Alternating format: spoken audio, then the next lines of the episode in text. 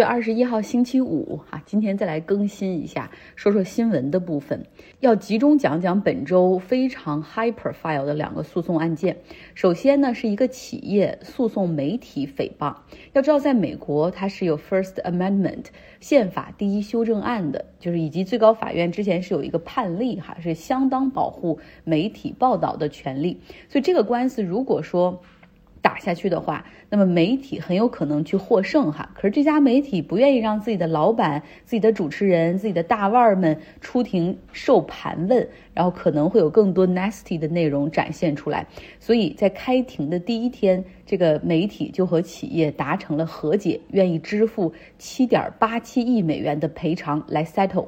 那这是美国历史上最大规模金额的一次诽谤赔偿金。那这家媒体就是大名鼎鼎的福克斯电视台。那他。他们支付了这个和解赔偿金，就意味着他们承认自己做错了，对吧？如果你没做错，你就继续打官司，相信自己一定会获得正义，对吧？给了这么高金额的赔偿金，实际上就是承认诽谤，同时也承认自己实际上是 lie to the national audience，是向全国观众撒了谎。大家知道媒体撒谎，而且多次撒谎，这说明了这个福克斯的问题。几乎是美国所有的报纸、电视台、新闻网络，甚至包括欧洲的哈，都在积极报道这件事儿。除了福克斯电视台自己，他们的观众因为只看他们的节目或者那些右派的、保守派的媒体，所以他们可能还不知道这个事儿的存在哈。那在和解的过程之中，也达成了，就是福克斯不必向 Dominion 这家公司去道歉，也不用在自己的电视台上去道歉，哈，发个声明就可以了。而这个是过去 Dominion 强烈要求的。事情我们从头开始来给大家复盘一下，说说起因和经过。福克斯电视台他们在2020年总统选举之后就大肆质疑选举结果，就是 Trump 没有输，实际上是很多人偷了他的票。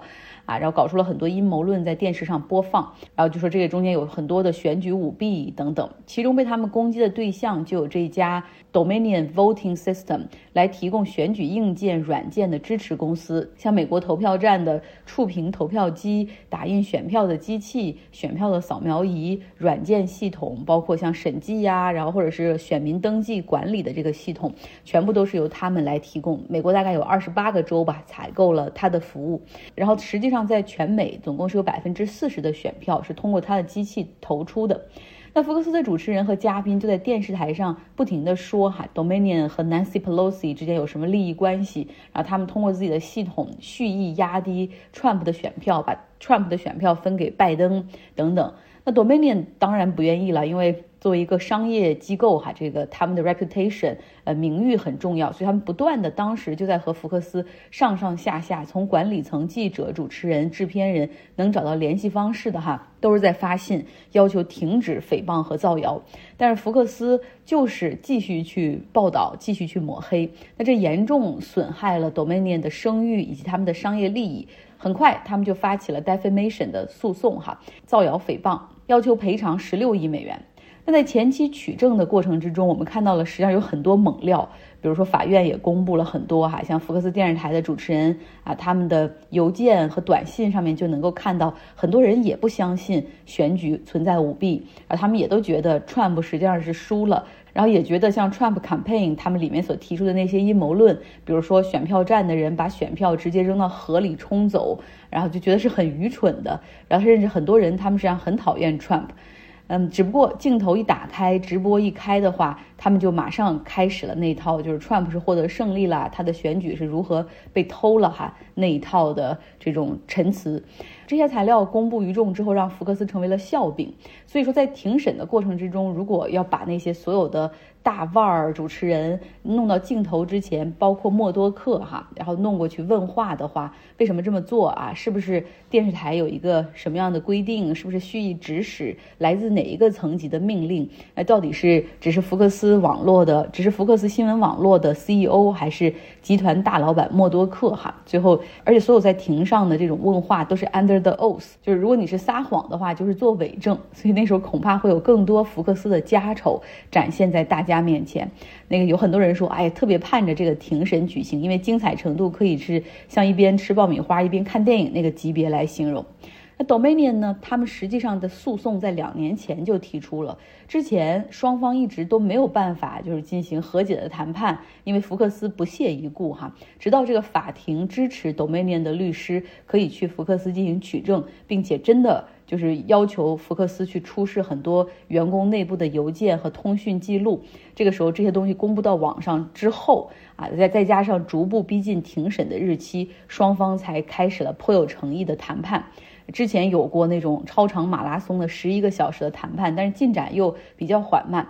直到到本周开始，哈，这陪审团敲定啊，然后这个整个谈判的速度就一下子加速了。因为你看，这不是闹着玩的哈，真要开始庭审了，真要开始问问题了。这个 opening statement 已经要准备了哈。那第一场庭审的开始，当陪审团宣布就位。然后在场外的谈判火速进行，福克斯决定让步，Dominion 当然也做出了让步。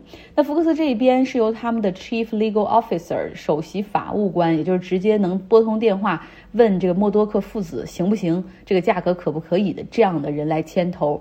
那整个谈判的过程，呃，其实。那整个谈判的过程，他们还找了一个非常有经验的 mediator，就是像中间中间调解员这么一个角色来负责哈，帮双方去 fill the gap。呃，这个 mediator 也很厉害，他经常在战争中负责谈判。据说九十年代的巴尔干半岛的内战，最后的和谈，他也在里面工作过。那他和这两家公司的律师团队关系都很好。那最后呢？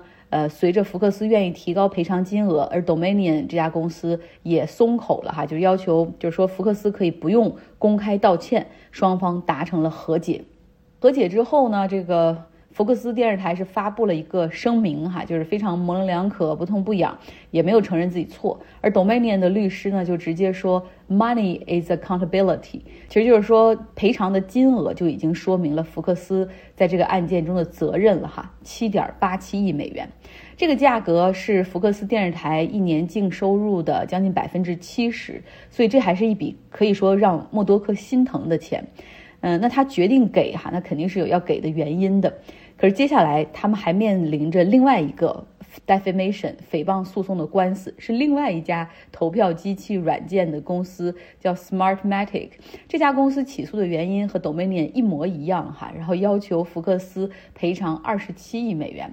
这不知道到时候福克斯会不会继续哈？这个经过一个漫长的过程之后，继续选择庭外和解。可能这些东西多少影响了默多克最近的心情。原本九十二岁的他，已经和一个六十岁的洗牙医生哈订了婚。大家都以为他们在这个夏天会举行盛大的婚礼，像《Succession》里面那种。但这个消息通过默多克旗下的那种比较八卦的媒体 blogger 向外界放出之后哈，不到两周，默多克就通过邮件向这名女士提出了分手，然后很淡的说：“我的律师会和你联系的。”哎，真可惜，否则我们会看到默多克第五次结婚的样子。好，今天的第二个案件要说一说和堕胎药物有关，等待出裁决的这个机构哈是最高法院。熟悉我们节目的朋友一听到这儿就会说：前慢，hold on。去年最高法院取消了联邦层面对女性堕胎权的这种比较有限制的保护。那最高法院当时的立场就是说啊，这个 abortion rights。堕胎权，我们不应该由联邦层面决定，应该交给各州的立法机构来决定。这你就可以 state by state 哈，根据你的选民的不同，你们自己来决定吧。而且他们还当时有这样的口径，就是短期之内应该不会再接像 abortion 这样的堕胎案件来进行裁决。那怎么这么快，最高法院就反悔了呢？而且这个案件哈有司法权和行政权的冲突。我们之前。读书俱乐部看过那本书，布雷耶法官所撰写的《Making Our Democracy Work》这本书里讲过这样的一个案例：假如说美国环保署裁决这个东西排污是不应该的，是破坏当地环境、对居民健康有害的，那最高法院可不可以对他的这个立法进行裁决啊？裁决他这个立法或者法规是不是违反宪法？简单的理由，这个布雷耶认为不应该，就是因为最高法院，你这九个法官里面没有一个是环境或者化学污染物方面的专家，对吧？你这个专业的事儿要由专业的人来定，这个是最合理的。那现在等待最高法院进行裁决的就是一个这样类型的案件。美国 FDA 就是批准药物上市的那个联邦机构哈，联邦食品药品监督局，他们。批准药物上市的过程是有三期临床，然后还有各种各样的数据审核和这个查看他们 paper 的过程。他们批准的药物哈，已经在美国销售长达二十三年了。那法院现在是否应该去推翻这些专业的裁定，勒令下架呢？他们有权这么做吗？这类的药物实际上就是米非司酮，是二零二零年批准上市的。这是一种可以阻断黄体酮激素的一个药物。这种激素实际上是继续怀孕啊，这个孕妇所必须的。通常呢，呃，怀孕前十二周的女性，如果她希望堕胎，她是可以通过吃两种药哈，两个步骤完成堕胎的过程。第一个就是要先吃这个米非司酮，阻断黄体酮。那第二种呢，就是用这个米索前列醇，可以在这个吃完第一种的一两天之后服用，就帮助进行宫缩，把体内的那些东西哈，子宫内的那些东西再排出去。米非司酮这种药物在美国实际上已经比较成熟了，也是很安全的。就刚才说了哈，前十二周才可以用，是早期的 abortion 的这样的药物。同时，也有一些女性就是不幸出现了 miscarriage，就是有流产迹象，而这种药物也是医院通常会开给女性来结束孕期的这样的一种药。那据统计呢，美国有百分之五十的 abortion case 堕胎的案例是通过医生的处方，然后来采用这个米非司酮啊，以及第二种药物米索前列醇这两个加在一起来实现的。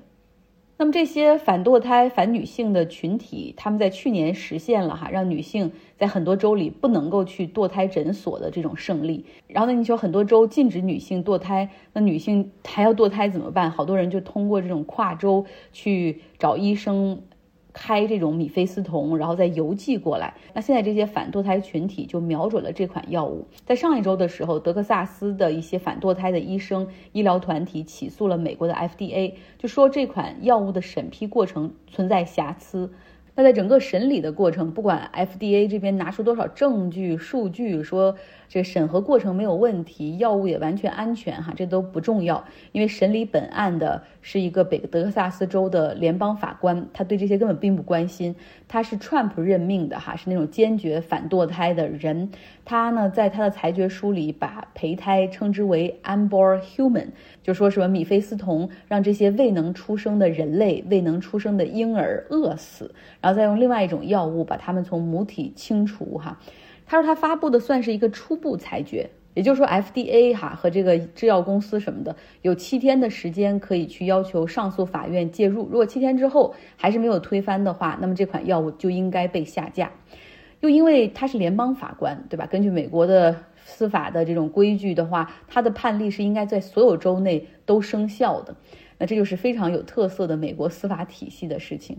然后随后很快，这十八个蓝色州就集体向华盛顿这种比较。蓝色的州、进步的州，然后提起联邦法院提起诉讼，由奥巴马任命的一个法官，他就裁决说，FDA 所批准的这个米非司酮的药物，在这十八个州里面至少可以继续销售，完全不受限制。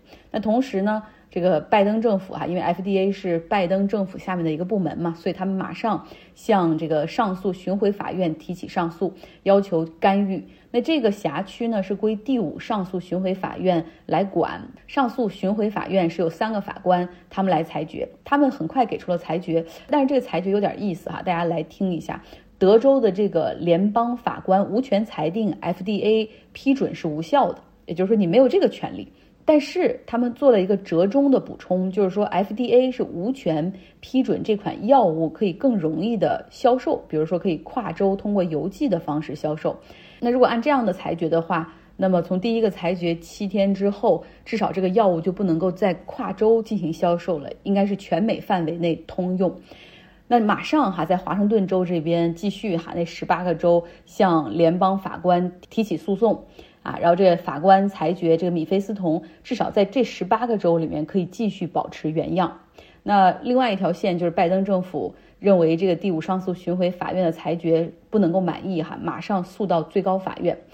现在的最高法院，唉，我也没法说这个 六比三的一个情况，对吧？保守派六个人，我不能说全部，但至少呃，many of them 是非常乐意于看到这样的案件再来的哈，abortion 继续给你们扼杀掉。那原定于呢，他们在周三出一个快速决定，就这个药到底还可不可以继续销售？呃，但是最高法院呢发布了一个推迟的声明，推迟到本周五来裁决。这说明他们内部存在很大的分歧。那通常最高法院的审理速度是比较慢的哈，那这次还没有经过 hearing，他们怎么就能够这么快的裁决呢？那是因为德州的这个法官给出的裁决期限就是七天，这个很少在司法的这种裁决中用到哈，就只给上级法院七天的时间来驳回。所以说，不论是 FDA 还是制药公司哈，还是上级的那些法院，都赶快进行了这种快速的审理。好了，周末的时候我们可以看看这个新闻哈，最高法院到底会如何回应。今天就是这样，希望你有一个愉快的周末。